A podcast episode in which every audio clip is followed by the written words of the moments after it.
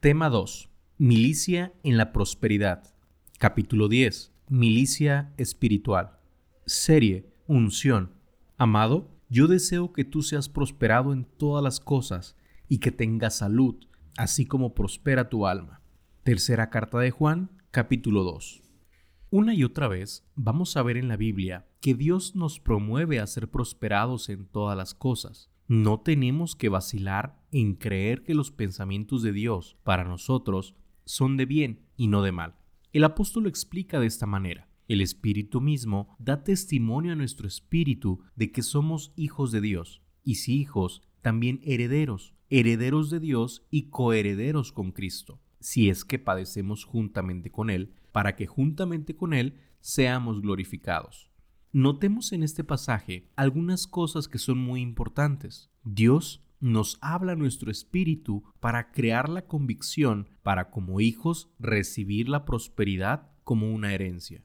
Por el hecho de ser hijos, ya somos herederos de Dios junto con Cristo. La condición es que debemos padecer con Cristo, entendiendo que padecer es ser resistentes a cualquier situación que nos detenga para obtener nuestra herencia. Seremos glorificados con Cristo. Gloria en griego tiene que ver con tener reputación, ser prosperado, obtener el brillo de la grandeza. La milicia espiritual es un recurso que Dios pone en nuestras manos para asegurar que la herencia llegue a nuestras manos. El apóstol Pablo testifica a la iglesia de Colosas, luchando según la potencia de Él, la cual actúa poderosamente en mí.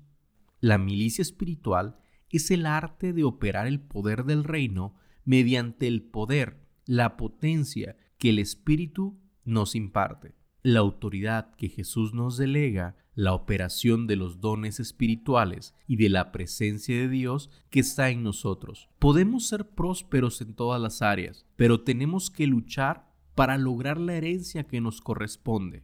Apliquemos.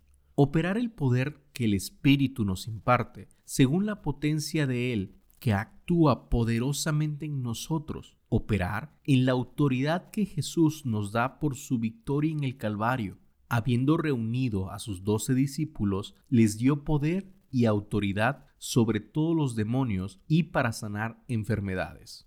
Declaremos, mi aventura en la milicia determinará que alcance las promesas de mi Padre. Amén. Oremos. Dios maravilloso, muchísimas gracias por permanecer a mi lado cada día. Sé que tengo que esforzarme cada día más y lo haré para ver cumplida cada promesa que me has dado en tu palabra. Amén.